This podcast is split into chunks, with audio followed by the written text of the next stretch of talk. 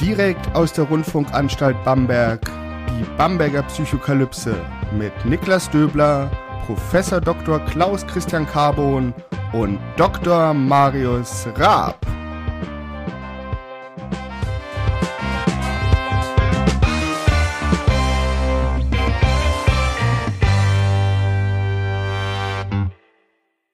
Herzlich willkommen hier zu einer weiteren Ausgabe der Bamberger Psychokalypse. Mein Name ist Niklas Döbler. Ich bin Psychologe und wissenschaftlicher Mitarbeiter am Lehrstuhl für Allgemeine Psychologie und Methodenlehre der Otto Friedrich Universität Bamberg. Und ich mache diesen Podcast wie immer nicht alleine, sondern mit meinen zwei genialen Kollegen Professor Dr. Klaus Christian Carbon und Dr. Marius Rapp. Hallo. Servus, hallo. Hallo. Wir sprechen immer noch über Seltenheit und heute gehen wir ein bisschen tiefer in die Materie und wir sprechen darüber, wie uns Seltenheit verkauft wird. Also wir werden uns so ein bisschen den, ja, den marktpsychologischen Aspekt angucken, den Marketingaspekt, welche Rolle spielt Seltenheit in Kaufentscheidungen, wie wird Seltenheit beworben? Und ganz wichtig, wo ist dieses Werben dafür eigentlich eine Illusion? Wo wird uns etwas, was massenproduziert wird, als besonders selten verkauft? Und als Einstieg ähm, hat Marius äh, in unserem Vorgespräch angeteasert, dass er gerne eine Geschichte über äh, etwas erzählen möchte. Und es beinhaltet den Kopf von Davids Michelangelo. Nee, von Michelangelos David, Entschuldigung, und einen rosa Flamingo. Ich bin gespannt und unsere Zuhörerinnen sicher auch. So, ja, ich wollte das vielleicht letztes Mal schon ein bisschen einbringen, habe es da nicht ganz geschafft, ähm, weil wir über Seltenheit gesprochen haben und auch über Kitsch ein bisschen. Und dann ist mein Blick so ein bisschen nach rechts gewandert und bei mir im Wohnzimmer steht eben so eine ähm, über 60 Zentimeter große Büste, der Kopf des David von Michelangelo, angestrahlt von violetten, roten und cyanfarbenen LEDs und daneben neonfarbener Flamingo, also nicht neonfarben, sondern eine Neonleuchte in Flamingo-Form. Und irgendwie habe ich dann so angefangen, über Seltenheit nachzudenken und die Ästhetik, die hinter diesem Arrangement, sage ich jetzt mal, vorsichtig steckt. Und dann äh, habe ich auch mal ein bisschen angefangen, auf Wikipedia zu lesen und ein bisschen reinzuschauen. Und es ist wohl jetzt so eine Bewegung der Post-Postmoderne, die diese Ästhetik eben auch vertritt. Also mich spricht die einfach an und anscheinend viele andere auch, weil die eben vollständig ironiefrei ist. Und das Besondere dieser, ähm, dieser Art der Inszenierung oder der Darstellung ist eben, dass wir jetzt über viele Jahre, Jahrzehnte hinweg das Gefühl haben, dass alles muss ironisch gebrochen werden, alles hat eine zweite Bedeutung, Bild und Gegenbild verschmilzen, würde jetzt Baudrillard dazu sagen. Und dann eben diese Bewegung, die sagt, da haben wir jetzt keinen Bock mehr drauf, und wir machen etwas, das ist einfach so, wie es ist. Es ist kein, keine ironische Brechung, es ist keine Übertreibung. Das ist allen Ernstes ein Kunstharzabguss einer, des Kopfes einer Renaissance-Statue, ohne dass da noch eine weitere Bedeutung drinstecken würde. Und das fand ich hat ganz gut zu diesem Aura-Gedanken gepasst, den wir letztes Mal diskutiert hatten. Das ist eben jetzt die radikale Abkehr zu sagen, sowas interessiert uns gar nicht mehr. Wir nehmen die Dinge ästhetisch so bei ihrem Face Value und finden einfach die Farben und die Formen schön, ohne uns jetzt dafür zu schämen, dass wir eigentlich hier auch Kitsch hingestellt haben, also irgendetwas aus einer Massenproduktion, was nur so eine Art Abbild eines der großartigsten Werke ähm, der Kunstgeschichte ist. Das bedeutet, die Massenreproduktion wird Teil des Kauferlebnisses sozusagen. Es wird dir verkauft, mit der Botschaft, hier, das ist reproduziert, das ist nicht selten, gleichzeitig aber zur Differenz zum Kitsch, über den wir sicherlich auch noch mal in einem ganzen Kapitel sprechen werden. Ähm, beim Kitsch würde es mir ja ohne diese, diesen expliziten Hinweis verkauft werden. Dass man sagt, ja, das ist hier was Besonderes, aber eigentlich ist es was Reproduziertes. Also das nicht ganz. Es geht jetzt nicht darum, dass es reproduziert ist, sondern es geht darum, dass im Prinzip gesagt wird, es ist wurscht, Es wirkt einfach, mhm. es ist ein schöner Kopf. Ich meine, es ist natürlich eine großartige Statue, ja, natürlich auch. Und auch mit diesen Farben, es hat was, es hat ein bisschen diesen Art Deco-Touch. Also, wir hatten vorhin auch über Miami mal im Vorgespräch. Das spielt da sicher mit rein. Es hat diese VHS-Ästhetik der 80er, 90er Jahre. Und es will nicht mehr sein, es will nicht weniger sein und es erwartet jetzt nicht irgendwie, na, eine Brechung, eine ironische Überspitzung oder was, sondern es will einfach nur auf seine Art schön aussehen. Und das ist eben, wenn man so überlegt, schon wieder was Neues. Bisher war die Besonderheit eben oft in dieser Überspitzung, in dieser Aura, von der wir gesprochen hatten, dass ein Kunstwerk was Besonderes hat, was kein anderes Kunstwerk hat. Und das hier ist einfach ein Kunstharzkopf von eBay. Und ähm, man darf dazu stehen, ohne sich dafür rechtfertigen zu müssen. Das ist so ein bisschen die, ähm, die Message auch dieser Art von Ästhetik. Mhm, also auch wieder des Strebens nach Seltenheit sozusagen. Das ist, also wie du sagst, es ist egal. Genau, es lässt diese Hauptsache Kategorien mir, mir gefällt. Ja, genau. Ja. Es, ich muss mich nicht dafür rechtfertigen, es gefällt mir. Ich überlege auch nicht groß, was da jetzt vielleicht psychologisch hintersteckt hinter diesen Farben.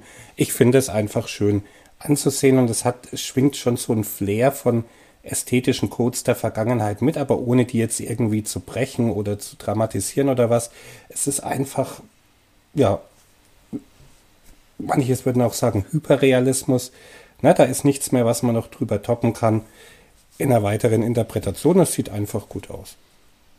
Jetzt haben wir wahrscheinlich äh, unsere Botschaft die, dieser heutigen Folge äh, an den Anfang gestellt, wenn wir darüber sprechen, dass es eigentlich egal ist, ähm, was der Gegenstand ist. Hauptsache, er gefällt einem sozusagen den goldenen Mittelweg. Aber ich würde trotzdem noch mal an Klaus die Frage stellen, wann wird uns denn Seltenheit verkauft?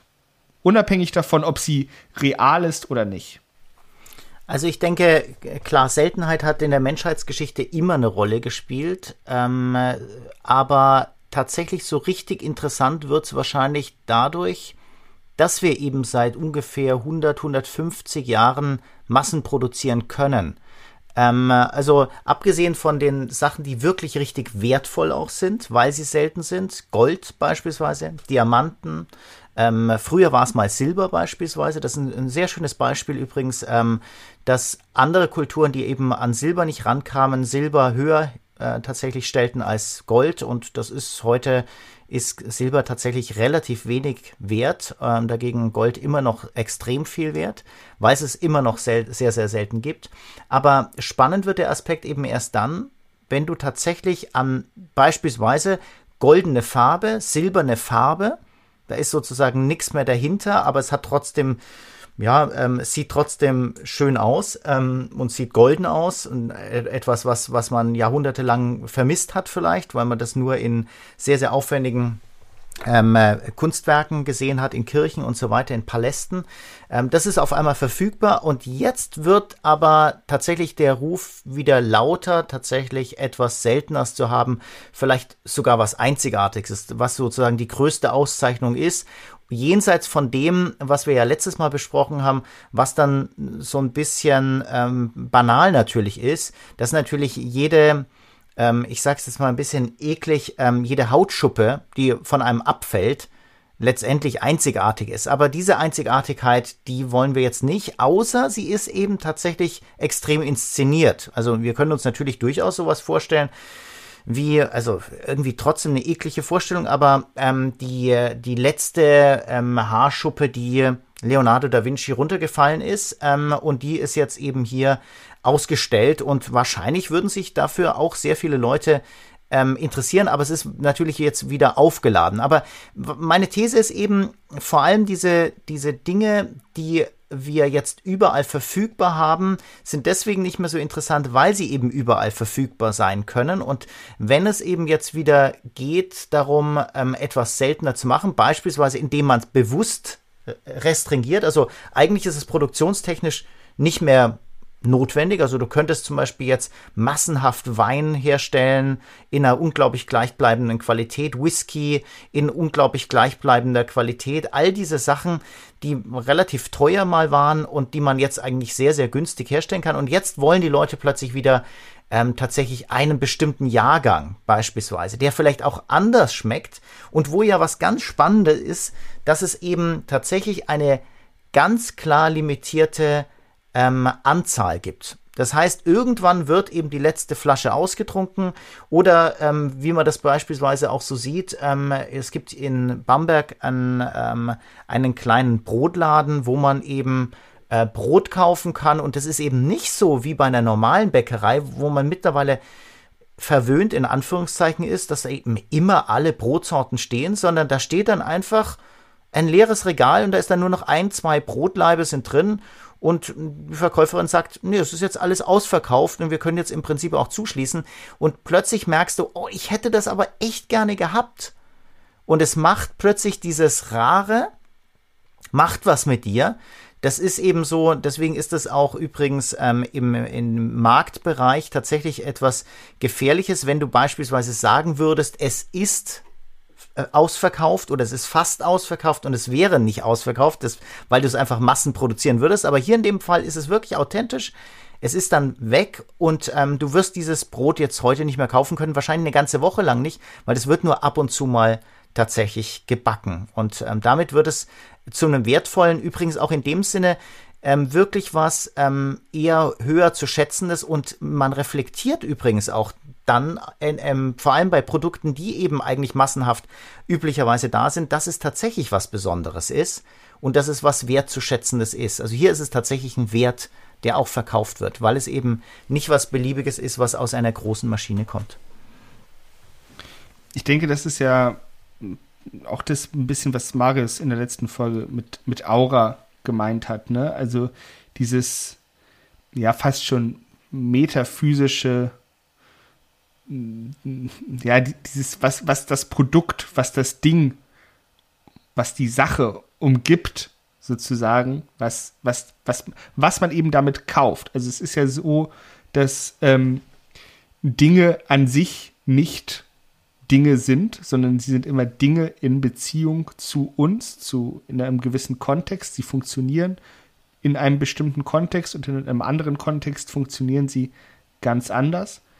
Und alle diese Dinge haben zumindest ihre augenscheinliche Funktion, aber dann kommen ja eben noch diese emotionalen Komponenten mit rein. Also wenn man jetzt zum Beispiel, ähm, ich nehme mal ein allseits beliebtes Beispiel aus der, aus der Philosophie, ähm, wenn man einen Hammer kauft, dann kauft man natürlich ein Werkzeug, um einen Nagel in die Wand zu schlagen.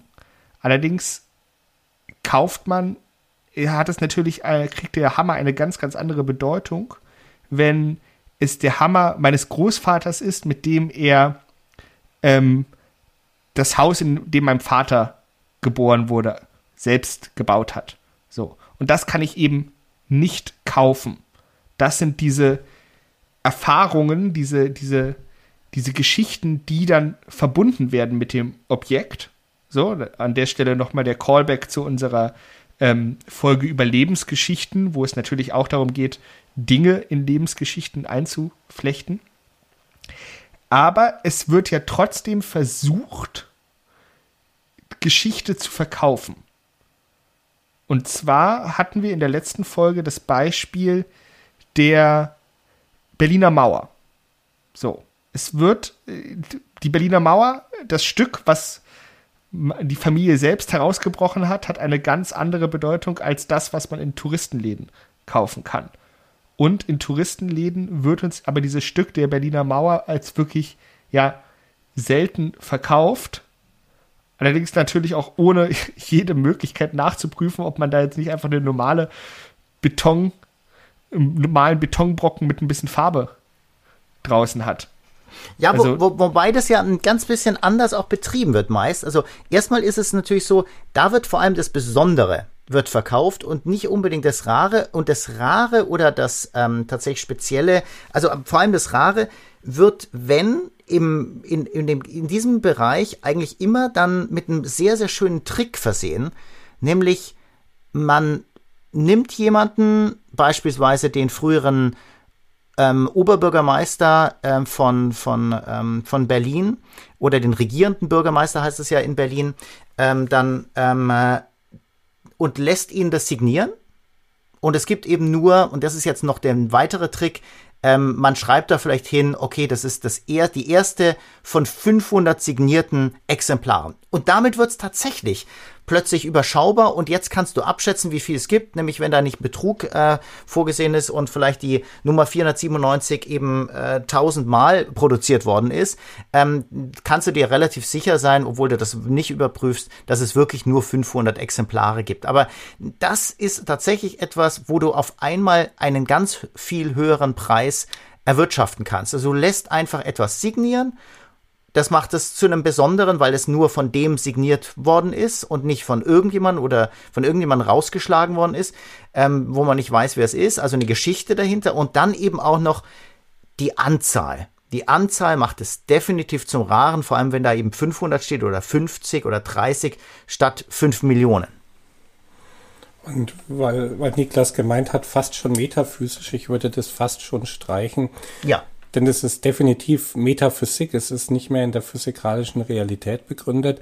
Das, weil ob jetzt ähm, Walter Momper oder eine Maschine mit einem Filzstift auf einem Stück Beton was schreibt, ist dann später physikalisch nicht mehr zu unterscheiden. Das heißt, es ist wirklich ein reines geistiges Konstrukt, was wir da übernehmen. Ähm, ich, ich, bin, ich bin ja kurz, ich muss kurz meine Anerkennung äh, ob deiner Kenntnisse der ehemaligen regierenden Bürgermeister von Berlin äußern. Also. Naja, weißt du aber, warum das psychologisch ist, das ganz einfach zu erklären, ohne dass ich ihn jetzt gefragt habe. Aber ja. ich vermute, warum, warum weiß er das noch? Außerdem, er hat natürlich erstmal ein gutes Gedächtnis. Aber die zweite ja. Sache ist, wir haben doch alle eins im Kopf. Ein emotionales Ereignis, wo Menschen eine Nationalhymne gesungen haben und nicht singen konnten das ist auf jeden Fall in meinem Kopf. Und das war halt Walter Momper. Also, und der sieht halt auch relativ eigentümlich aus. Also, man, man konnte den sofort erkennen. Es ist einer der wunderbaren Politiker, die man einfach erkennen kann. Das ist ein Wohltat. Und dann auch nicht singen können. Und das auch noch dann im öffentlichen Fernsehen gezeigt. Ich glaube, das, aber vielleicht ist es eine Fehlinterpretation, Marius. Ja, äh, es ist insofern, stimmt's nicht ganz. Ich hatte ihn wegen Verschwörungstheorien im Kopf. Weil es okay. eben, weil's eben nach allem, was ich herausgefunden habe, seriösen Zeitungsartikel und ich konnte das dann eben auch stellenweise in der Biografie von Walter Momper belegen, dass eigentlich die ganzen Regierenden in Berlin schon zwei, drei Tage vor dem Mauerfall wussten, dass am 9. November die Mauer fallen wird was sich zum Beispiel darin geäußert hat, dass die Stadtwerke sozusagen von West und Ost darüber verhandelt haben, wie die das dann machen, wenn da auf einmal Zehntausende von Leuten in den Westen kommen ohne Fahrschein. Also das ist nicht der historische Zufall gewesen, den wir immer noch glauben, dass es war. Und Walter Momber schreibt in seiner Autobiografie da eben auch durchaus einige Sachen, die sehr stark darauf hindeuten, dass das schon mehrere Tage vorher genauso geplant war ah, okay. und eben nicht dieses, Spannend oh, nach meiner Kenntnis tritt das sofort. Ne? Dafür lief es auch viel zu gut. Da kamen tausende Leute rüber und sind eben ne, in die U-Bahn eingestiegen und was. Und es war vorher abgeklärt, wie gehen wir damit um. Und deshalb hatte ich Walter Momper als einen der Leute, die diesen friedlichen Übergang mit ermöglicht haben, einfach im Kopf. Aber es ist natürlich okay. einfach ein versteckter Teaser für unsere Verschwörungstheorie ähm, ja. Niklas kann es ja raussuchen, welches Kapitel das ist. Äh, ich weiß es jetzt ehrlich gesagt. Kapitel 2 Kapitel zwei ist es. Kapitel 2, ähm, okay, super. Ja. Genau, ja. Äh, da, auch, auch das Danke. ist die Bamberger Psycho Psychokalypse. Äh, sch einfach schnell von, von Dingen zur, ähm, ja, von Gegenständen zur, zum Mauerfall. Klar die erste Assoziation. Aber es tut mir leid, Marius, ich habe dich unterbrochen. Ich hoffe, du weißt noch, was du sagen möchtest. Ich wollte einfach noch sagen, dass es eine besondere Geschichte natürlich auch ist, aber dass ich mhm. eben jetzt über Verschwörungstheorien dahin gekommen bin, weil die offizielle Geschichte, wenn die wäre, naja, drei Tage vorher hat sich der Zweckverband Verkehrsbetriebe Berlin West mit der Reichsbahn Berlin Ost getroffen und darüber verhandelt. Das wäre überhaupt keine, die, die ganze emotionale Kraft dazu wäre dann nicht mehr da. Ich meinte in Bezug auf die Unterschrift, wo du gesagt hast, dass es egal ist, ob es jetzt eine Roboterhand ist oder ob es Walter Momper war. Genau, okay, Walter Momper-Exkurs zu Ende. Es ist physikalisch, es ist halt einfach ne, irgendwie Pigment von einem Edding auf, auf einem Stein. Alles andere entsteht bei uns im Kopf. Und ähm, ja, aber trotzdem, das, das funktioniert halt für viele Leute und es ist natürlich auch eine Möglichkeit, wie Klaus gesagt hat, Verknappungen künstlich herzustellen über solche Wege.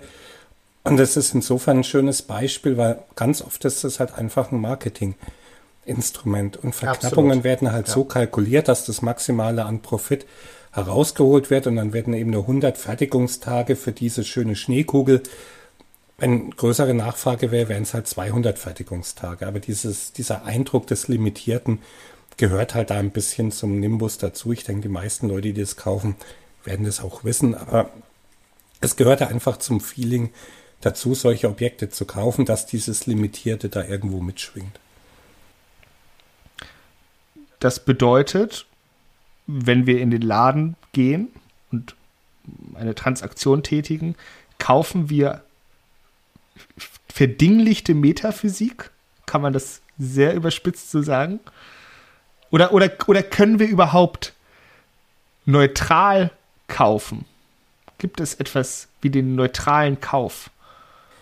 Naja, also man könnte jetzt schon überlegen, ob wir uns nicht in dem Moment, wo wir so Limitierungen darauf anspringen, einfach auch einem kapitalistischen System unterwerfen, was sich dann auch die Ästhetik oder die Bedeutung zu eigen gemacht hat. Also das ist ja warum sollte man das überhaupt limitieren, sowas? Oder warum sollte uns das deswegen mehr bedeuten, nur weil es selten ist? Das hat jetzt für mich erstmal keine offensichtliche Logik. Einfach, dass Seltenheit automatisch den Wert steigern sollte. Aber ganz viele Menschen, ich ja auch, empfinden das oft, gerade im Konsumkontext so.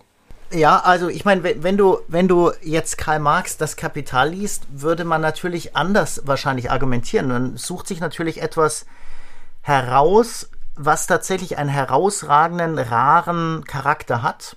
Gold war eben etwas, was viele, ähm, sehr, sehr viele ähm, Eigenschaften hatte. Ähm, einerseits rar, hatte ich vorhin gesagt, dann ist es auch noch was, ähm, was ich sehr gut schmelzen kann, ähm, verändern kann in der Form, sehr gut transportieren. Es kann ist sehr, sehr dicht, ja, hat eine hohe spezifische Dichte ähm, und ist tatsächlich relativ einfach erkennbar. Also du kannst eben mit Säure beispielsweise feststellen, ist es sogenanntes Katzengold, was natürlich für den Marius mehr wert wäre, äh, weil es eben mit Katzen zu tun hat. Also nicht wirklich, aber ähm, ähm, aber es ist auf jeden Fall ähm, tatsächlich auch noch ein, eindeutig. Aber in anderen Kulturen, was weiß ich, es gibt ja Muschelwährungen, das ist einfach ein, ein Beispiel jetzt, auf manchen ähm, karibischen Inseln beispielsweise, äh, beziehungsweise nein, das ist nicht äh, karibischen, das sind tatsächlich, ich glaube, mikronesische Inseln müssten das sein. Also ähm, ganz woanders im Pazifik, ähm, wo es eben Muscheln gab und wirklich extrem seltene Muscheln, die dann wirklich an sich einen Wert haben, weil sie ideal dafür sind, um tatsächlich eine Währung abzugeben. Das darf man schon nicht vergessen. Ähm, dafür ist das eigentlich eine ganz, ganz wunderbare Sache. Und im Prinzip hat natürlich auch sowas wie ein Kunstwerk, seltene Kunstwerke, auch eine Art von Währung. Man könnte ja immer sagen, naja, dahinter liegen trotzdem US-Dollar oder Euros oder Yen oder was auch immer. Aber im Prinzip kannst du natürlich auch damit Währungen aufbauen. Aber es muss eben eindeutig sein, es muss, ähm, es muss, muss, muss gut transportierbar sein. Das ist zum Beispiel bei Kunstwerken schwierig. Äh, du kannst, musst es lagern können. Also wenn du das in riesigen Lagern hast, ähm, wie Fort Knox angeblich, dann ist es halt blöd, wenn da wahrscheinlich nur Kunstwerke sind, weil die musst du die ganze Zeit tatsächlich ähm, in einer bestimmten Temperatur halten und Luftfeuchtigkeit und so weiter. Aber so können wir uns schon auch der Sache annähern. Also die, das hat einen Wert an sich, weil es ideal ist für eine Währung. Und viele der seltenen Sachen sind eine Art von Währung. Aber diese seltenen Sachen sind halt meistens auch ziemlich geil von der Ästhetik. Also Gold hat ästhetische Eigenschaften, gerade im Freien, ja, wo stimmt. alles andere oxidiert. Das also selbst wenn Gold nicht selten wäre, würde es immer noch ziemlich gut aussehen. Nur weil etwas selten ja. ist und total doof aussieht, dann findet es auch, denke ich, eher selten Verwendung in Währungen. Äh, oder? Ja. Also ist ja eine Währung bekannt, die total bescheuert aussieht, aber durch ihre Seltenheit. Nee. Ist, ist tatsächlich. Äh, hast du recht. Also so eine, so eine richtig bekannte Währung kommt mir nicht in den Kopf, wo das so wäre, oder wenigstens die Leitwährung. Aber natürlich so Sekundärwährungen, weil wir dürfen auch nicht vergessen, Indizes beispielsweise ähm, von ähm, zum Beispiel Rohstoffen.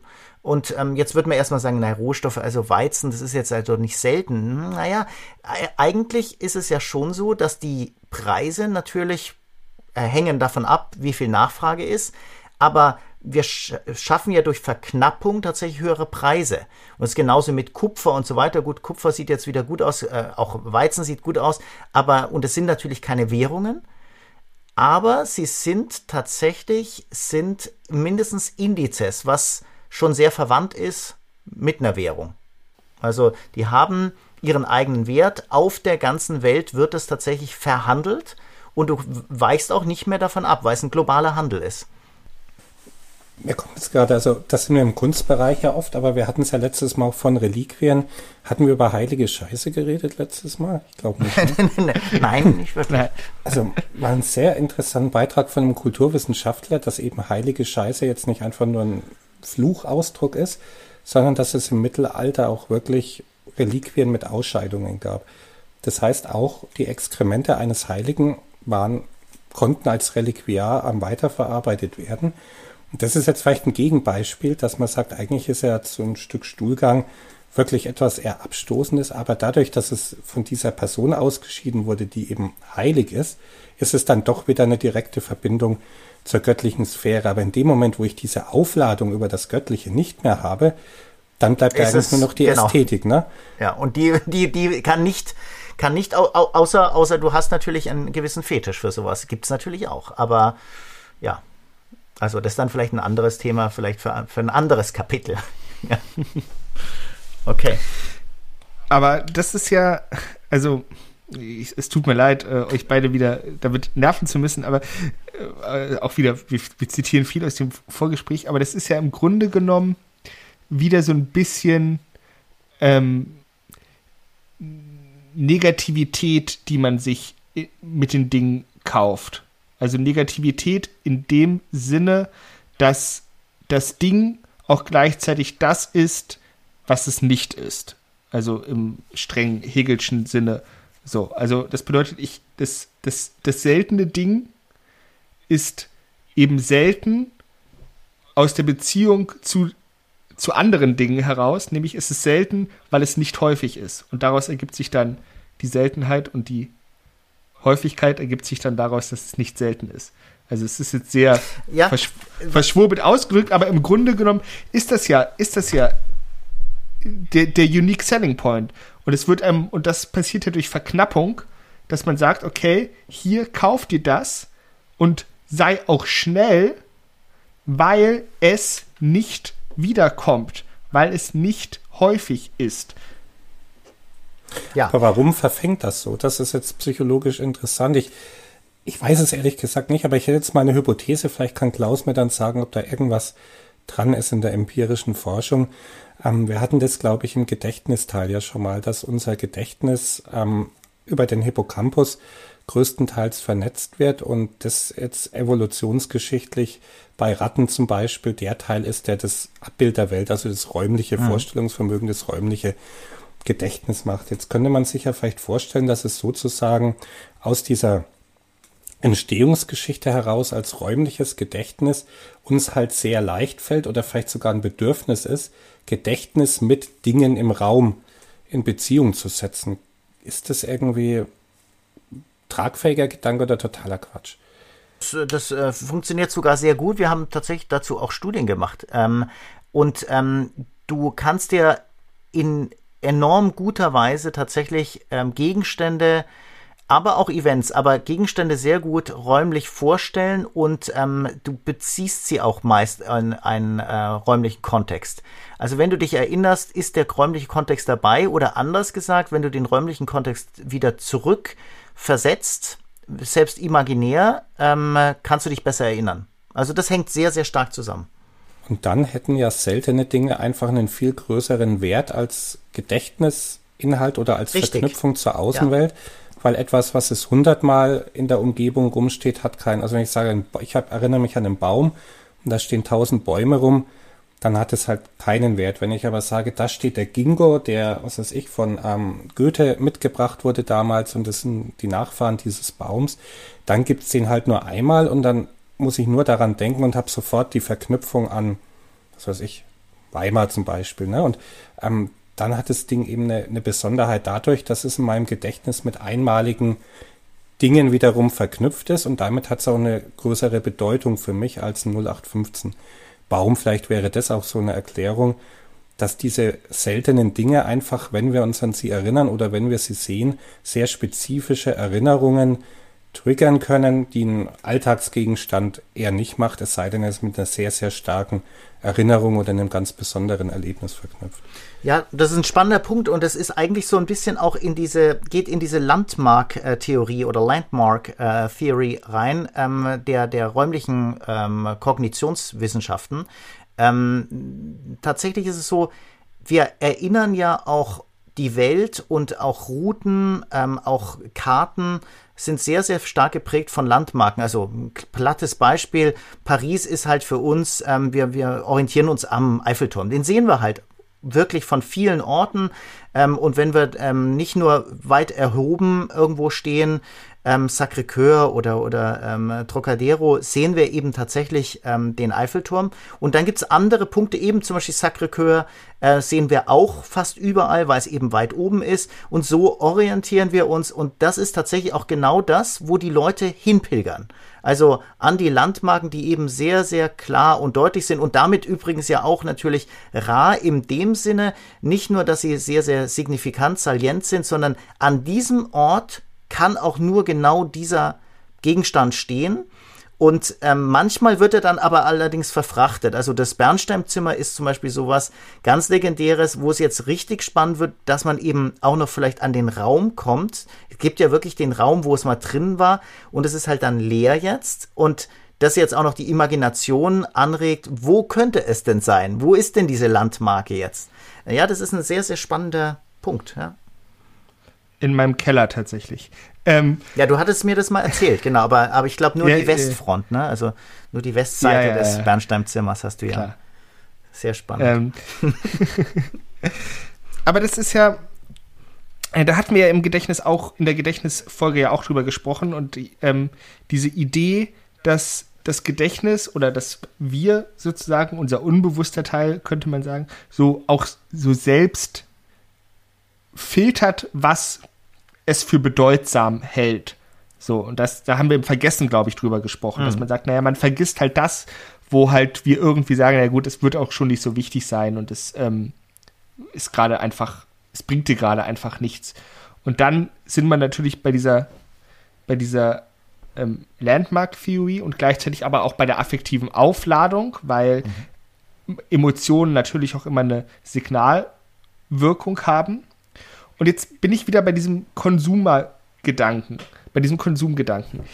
Und zwar, klar, es gibt Dinge, von denen wir wissen, dass es sie tausendfach gibt und das ist, kann auch Charme des Ganzen sein. Es, aber es gibt natürlich auch Dinge, die kaufen wir uns, um da, weil sie, weil wir sie für selten halten, weil wir vielleicht auch unsere Persönlichkeit dadurch ausdrücken wollen, ganz, ganz viele Gründe. Und wenn sich jetzt die Zuhörerin an das Weinbeispiel aus der letzten Folge erinnern, dass, es ein, dass der teure Wein im Grunde genommen in dem Moment seine Funktion verliert oder seinen Wert verliert, indem er seine Funktion erfüllt und er getrunken wird, verlieren diese massenproduzierten oder vielleicht sogar massenreproduzierten Dinge ihre, ihre Aura in dem Moment, wo ich mitbekomme, dass andere Menschen das auch kaufen. So. Und das ist ja, also nehmen wir mal, nehmen wir mal, ähm, keine Ahnung, wir sind in einem, in einem Möbelhaus, ja, und es ist vielleicht sogar ein, es ist ein Mittelklasse-Möbelhaus. Jetzt nicht das ganz billigste, aber es ist auch kein Designer-Möbelhaus. Und wir gehen da durch und dann sehen wir eine fantastische Couch. Wir kaufen sie uns, wir stellen sie in unseren, ähm, in unser Zimmer und sie macht das Zimmer richtig gemütlich erst, ja. Die really tied the room together. So, und ähm, Menschen kommen zu uns und komplimentieren uns für die Couch und sagen, ja, es ist eine tolle Couch. Wir freuen uns, dass wir so einen erlesenen Geschmack haben. Und in dem Moment, wo ich jetzt in eine andere Wohnung gehe und diese gleiche Couch sehe, stelle ich einfach mal die steile These in den Raum, dass es sein kann, dass unsere Couch dann für uns an Wert verliert. Obwohl wir eigentlich wissen, dass diese Couch niemals ein Einzelstück sein kann.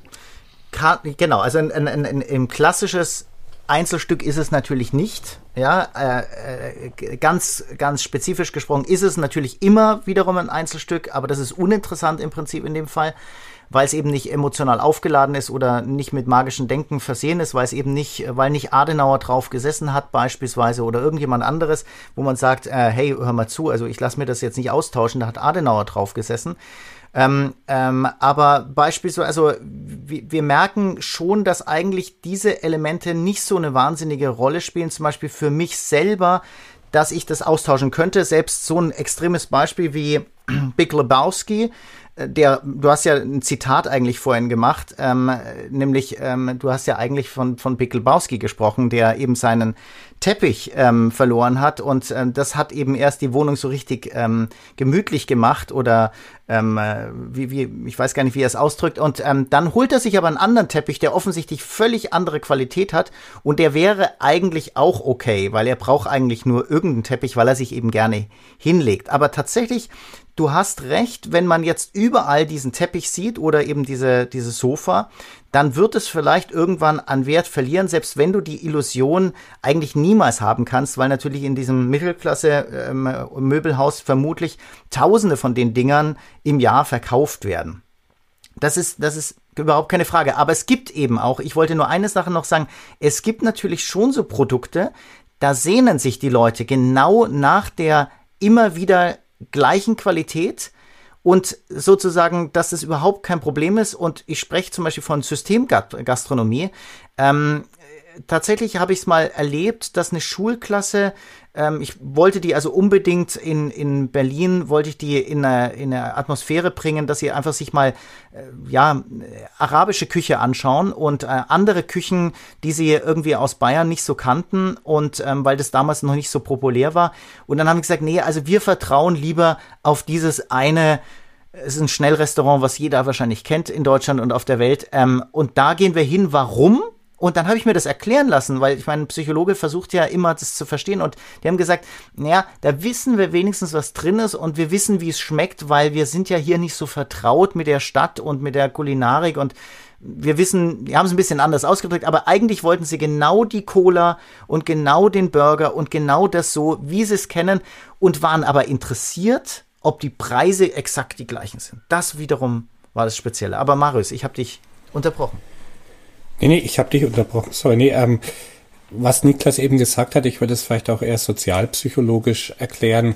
Ich glaube, das Problem ist dann gar nicht, dass das Sofa nicht ähm, einzigartig ist, sondern dass wir in dem Moment die Illusion zerstört bekommen, dass unser Geschmack einzigartig sei. Also ah, das wäre richtig. jetzt eher was, wir hatten schon mal über narzisstische Kränkungen geredet. Ne, dass das Sofa woanders steht, ist wurscht, aber dann, wir denken ja, wir haben das Sofa, weil wir so einen guten Geschmack haben. Wir sehen es bei anderen Leuten und merken, hm, mein Geschmack ist auch nur ein 0815 Geschmack und in jedem Möbelhauskatalog abbildbar. Und das ist das, was die Leute wahrscheinlich daran wurmt. Und das, aber das vertieft ja wieder diesen Aspekt der Seltenheit nochmal, weil wir drücken unseren vermeintlich seltenen Geschmack durch vermeintlich seltene Dinge aus und müssen dann allerdings realisieren, dass beides nicht selten ist. Also das ist einfach nur eine, die, die, die Dinge, die wir kaufen, sind ja dann einfach nur die Manifestation des Ganzen. Und ich finde diesen Illusions... Entschuldigung, Marius, würdest du was sagen? Oder? Nee, eigentlich vielleicht nur nee? okay. zu dem, was wir vorhin gesagt ja. hatten, nur kurz. Schön ist halt, wenn man dann einen Schritt geht und sagt, so what, dann gefällt es anderen ja. halt auch, ne? Dass man sich einfach mal frei macht von diesem Drang, ähm, da besonders sein zu müssen. Und dann kann man die Dinge auch einfach wieder genießen, ohne in diesen Vergleichswettbewerb einsteigen zu müssen. Hm. Aber lass uns doch mal auf diese, auf diese Illusion zu sprechen kommen, weil die ist ja total spannend. Und wir bleiben mal bei diesem fantastischen Beispiel der Systemgastronomie. Systemgastronomie funktioniert über Erwartbarkeit, über Vorhersagbarkeit. Wir wissen, was wir bekommen. Wir wissen sogar, wie teuer es sein wird. Das sehen wir, wenn wir an Autobahnraststätten sind und dann merken wir, oh, hier ist es ein bisschen teurer, das ist ja doof, das ist ja blöd, weil ich habe jetzt eigentlich schon mein Geld abgezählt. Ne? Also es funktioniert fantastisch darüber, dass es uns nichts Neues bietet und dass wir uns darauf verlassen können. Es bietet uns Verlässlichkeit, wenn wir jetzt mal so die Metaphysik der Systemgastronomie auseinandernehmen. Jetzt gibt es allerdings auch Systemgastronomie, die von außen nicht aussieht wie Systemgastronomie. Da wird dann auf schick gemacht, da wird dann auf edel gemacht, dann wird dann auf hier bist du was Besonderes gemacht. Das Ambiente ist strahlt Exklusivität aus, strahlt, strahlt Seltenheit so aus. Es strahlt etwas aus, was man vielleicht nicht erwartet, wenn man Systemgastronomie hört. Und trotzdem ist der inhärente Effekt dieser Systemgastronomie genau der gleiche wie in jedem anderen. Es geht um Erwartbarkeit. Nur einmal im, nur einmal wird es dir, wird es nicht versteckt und ein und dem anderen Mal wird es dir illusorisch verkauft. Es wird gesagt, hier, nein, das, du bist, es ist was ganz Besonderes. Aber eigentlich ist es genau das Gleiche. Und das ist ja super spannend. Also, das ist ja eigentlich ein Paradoxon, was sich da vor uns ausbreitet, wenn wir mal länger drüber nachdenken. Genau, und ähm, auch da wieder bei der Systemgastronomie, sich dann eben mal davon frei zu machen, von diesen sozialen Erwartungen. Also selbst erlebte Beispiele, man stratzt irgendwie durch Rom bei 40 Grad im Schatten vielleicht in einem touristisch erschlossenen Teil ähm, der Stadt und hat auf einmal Kohldampf. Ja, warum denn nicht einfach mal eine dieser Fastfood-Restaurants reingehen, zwei Burger, dauert ein paar Minuten und dann kann es weitergehen mit dem Erkunden der Stadt. Erstens hat man da nicht die Zeit und zweitens auch überhaupt nicht die Chance, in diesen Teilen der Stadt jetzt den Wunder-Italiener zu finden, der einem die besten Gerichte serviert. Das ist da einfach nicht mein Ziel, sondern ich will schnell ein paar Kalorien einfahren und dafür muss man sich dann auch nicht schämen, mal in Rom nein, zu einem Fastfood-Restaurant zu gehen. Habe ich auch Aber schon auch, gemacht. Ja? Oder? Ich meine, abends ist es was anderes. Dann sucht man sich halt ein schönes Restaurant. Nein, also ich finde, ich finde das immer, immer erfrischend. Ähm, einfach, man muss sich von diesen Konventionen, glaube ich, ganz klar ähm, tatsächlich ähm, losmachen. Gleichzeitig appelliere ich natürlich immer, ähm, tatsächlich etwas aufzusuchen, was wirklich individueller ist, weil es dir zum Schluss ein ganz anderes er er Erlebnis gibt. Aber das schließt du ja damit überhaupt nicht aus. Du sagst ja einfach, mein Gott, es gibt eben verschiedene Anforderungen. Wenn du jetzt mit den Kindern unterwegs bist, du, du findest keinen richtigen Platz und es ist sowieso, wie du es ja gesagt hast, ähm, touristisch äh, massiv vielleicht gerade überlaufen und du versuchst gerade eben äh, in, in diese Ausstellung in die Vatikanischen Museen zu kommen oder in Florenz zu den Offizien und du wartest da die ganze Zeit und jetzt willst du dir nicht dauernd noch irgendwas anderes. Du hast auch schon drei tolle Italiener in den letzten Tagen und jetzt gehst du da wirklich rein, weil du sagst, komm, das, das geht einfach und wir essen jetzt Fritten oder irgendwas. Das ist vollkommen erfrischend, dass man sich davon mal frei macht und warum nicht was, was unkonventionell oder für uns ja mittlerweile unkonventionell wirken ist, weil man natürlich sagt, was, du warst nicht bei einem Italiener, das sind doch die besten Italiener der Welt und was weiß ich. Völlig richtig. Äh, und trotzdem ist es eben ähm, spannend, dann immer wieder das, das Rare zu suchen. Aber das muss ja dann auch wirklich, das ist ja dann das besonders Tolle, wenn du wirklich dann das Rare findest und eben nicht das, wo man eigentlich dieser Täuschung aufliegt und wo man dann eben merkt, oh Gott, ähm, jetzt sind wir im nächsten, jetzt sind wir in Trastevere ähm, über den Tiber gelaufen und jetzt haben wir gedacht, das ist ein ganz anderes Viertel. Davor waren wir irgendwie auf der anderen Seite und jetzt sind da ja, ist ja wieder das, das ist ja eine Kette weil das ist viel, viel schlimmer, gedacht zu haben, Mensch, es ist so ein tolles äh, römisches Lokal mit, mit der Mama und auf der Karte steht, wie diese Geschichte, wie das zustande gekommen ist. Die Familie sind eigentlich von Neapel gewesen und eine ganz große Geschichte. Und dann sind sie nach Rom und trotzdem haben sie die römische Küche und so weiter. Alles toll. Und jetzt erzählt aber das andere Lokal exakt die gleiche Geschichte dann ist es manchmal erfrischender vielleicht zu sagen, komm, also ich weiß genau, was da drin ist. Es ist nichts wahnsinnig Tolles, aber ich brauche jetzt, wie du sagst, ich muss jetzt einfach die Kalorien einfahren. Genau. Genau, und dann, wenn man mal Zeit hat und nicht Richtig. diesen Druck, ich weiß noch, das war einer meiner schönsten Restauranterlebnisse war mal in Prag, oben auf dem Berg. Da sind wir dann in so eine Gastwirtschaft, da gab es keine englische Karte, da gab es auch keine englisch sprechende Bedienung. Wir haben einfach auf irgendwas gezeigt und jeder von uns hat so einen riesen Haufen Dampfen Fleisch bekommen. Es war grandios. Also es war einfach klasse. Ich weiß bis heute nicht, was es genau war, aber das war halt mal dann lokale Prager Küche, die noch nicht mal eine englische Übersetzung hatte. Aber das kann man halt nur, wie du sagst, man braucht die Freiheiten.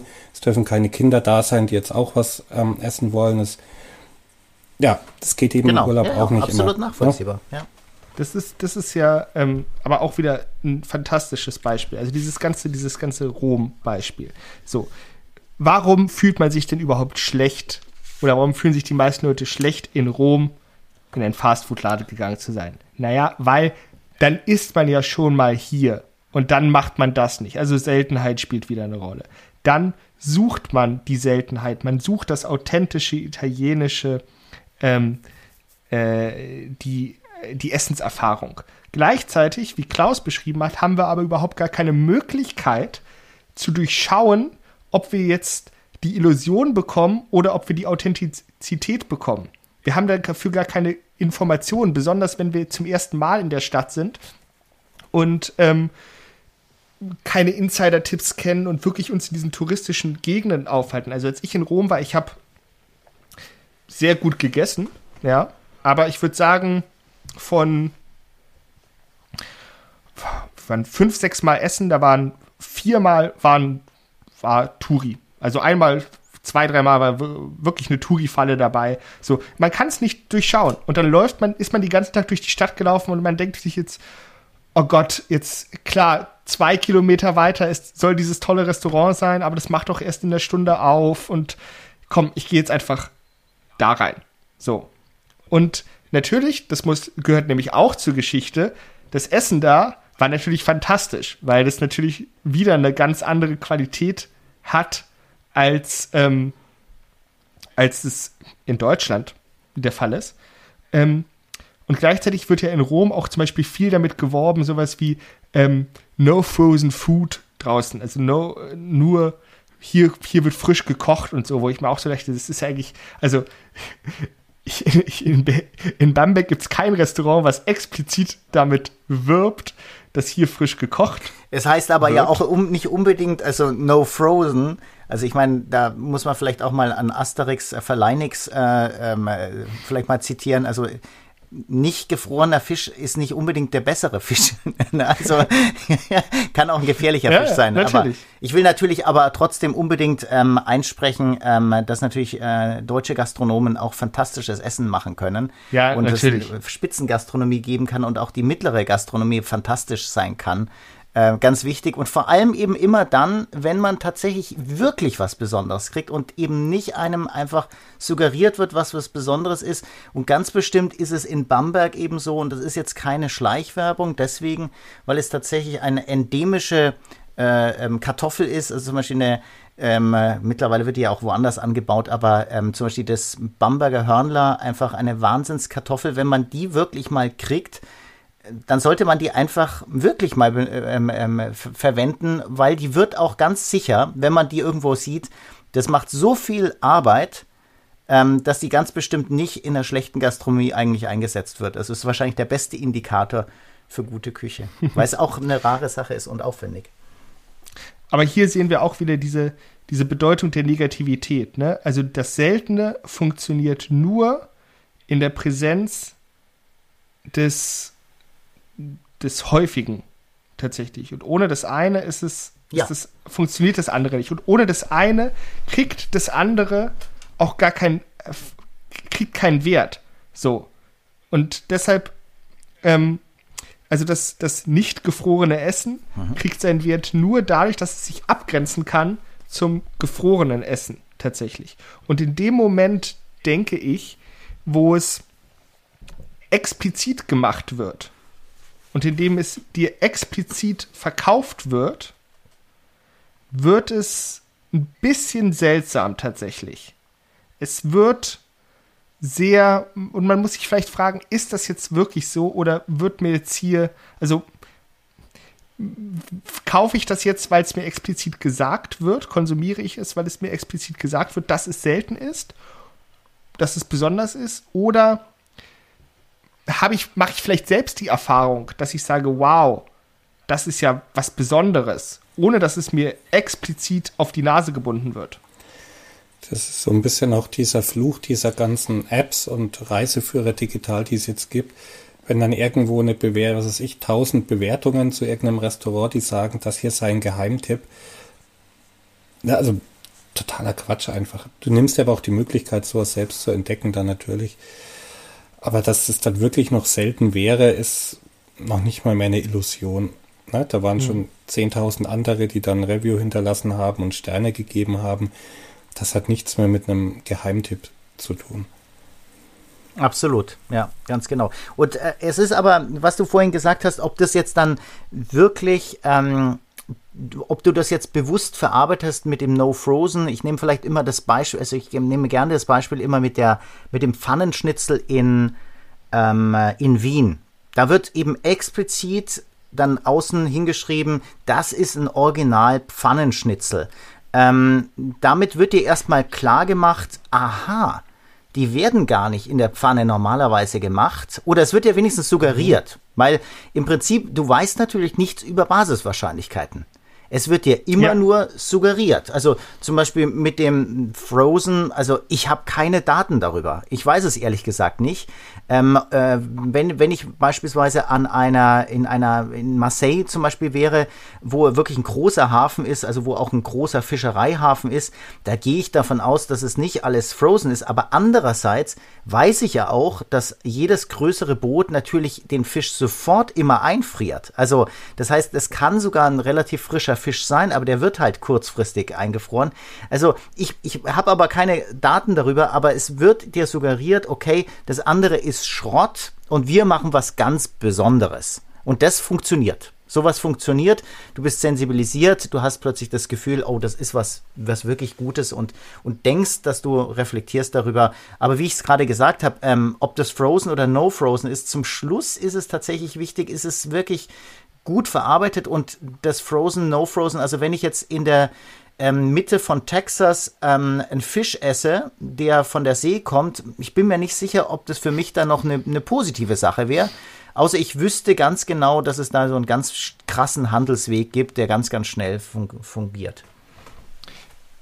Bei dem, äh, bei der Geschichte fällt mir sofort ein Beispiel ein, und zwar aus der äh, Fernsehserie Mad Men. Es geht um Werbetexter in den 60er Jahren und es wird so ein bisschen diese, dieses Patriarchat gezeigt. Manche sagen, dass es eigentlich um Alkoholismus geht, aber es ist auf jeden Fall eine, eine, äh, eine Serie, in der diese Themen behandelt werden. So, und ähm, der, ein Kunde dieser, ähm, dieser, dieser Werbeagentur ist Marlboro. So, das ist jetzt, ich erzähle jetzt die Geschichte und ähm, die haben ein Problem in den 60ern, nämlich es wird ihnen untersagt, gerichtlich damit zu werben, dass Rauchen nicht gesundheitsschädlich sei. So. Und jetzt sitzt man beim Strategie-Meeting bezüglich der Werbestrategie und ähm, alle Zigarettenhersteller sozusagen haben das gleiche Problem. Ihre gesamte Werbestrategie ist kaputt.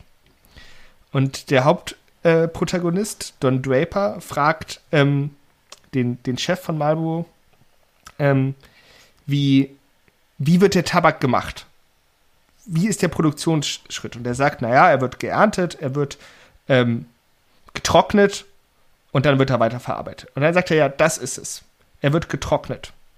Und dann schreibt er den einfachen Slogan an die, an die Wand, it's toasted. So. Und dann sagen die ja, Entschuldigung, aber der Tabak der anderen Zigaretten wird auch getrocknet. Und er sagt, ja, das spielt überhaupt keine Rolle. Denn sobald wir diesen Slogan verwenden, darf niemand anderes damit werben. Und es wird impliziert, dass nur wir mhm. das so machen. So. Genauso, es gibt ja auch Tabakmarken, die mit, damit werben, nur äh, ohne künstliche Zusatzstoffe auszukommen. Was natürlich absurd ist angesichts der Schädlichkeit dieses Produkts. Also ob da jetzt ähm, die eine schädliche Chemikalie zu den tausend anderen drin ist oder nicht, es macht eigentlich keine Rolle. Es spielt keine Rolle. Aber auch hier wird wieder diese Illusion der Seltenheit klug erzeugt, mhm.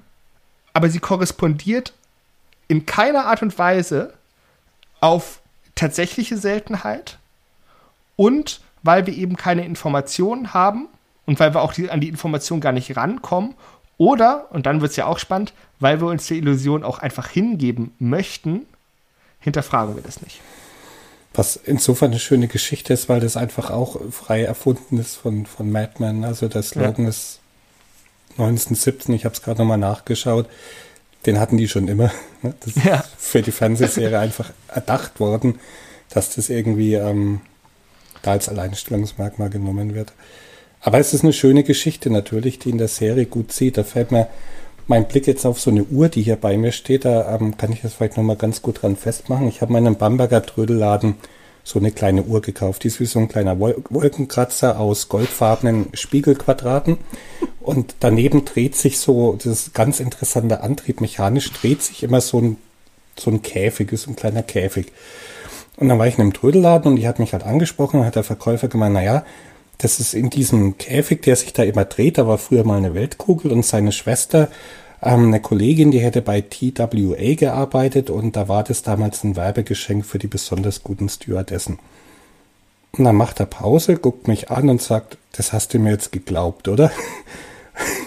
um mir dann eben zu erklären, wie wichtig eine gute Geschichte ist, wenn man ein Produkt verkauft. Und ich finde, das ist eine schöne Geschichte. Ich wünschte, sie wäre wahr. Gut, die Uhr ist auch so schön, aber mit der Geschichte hatte sie natürlich gleich nochmal viel mehr Appeal.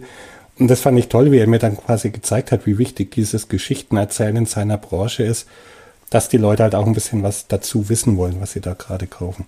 Ja, das Tolle ist beim Geschichtenerzählen ja nicht nur, dass eine Geschichte erzählt wird, sondern du kannst eine Geschichte erzählen.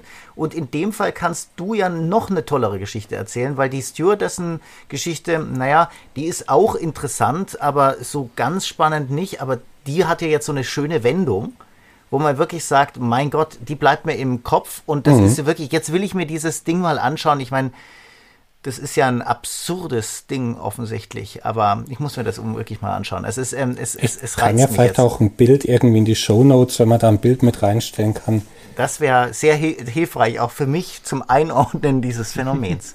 Oder ein Video vielleicht, wo sich dieses Ding Ja, dann ganz dreht. genau. Aus einem Turntable. Ich, ich merke schon, wir sind, wir sind heute in unserer Callback-Folge, denn natürlich haben wir ja auch eine Podcast-Folge gemacht zum Thema Geschichten.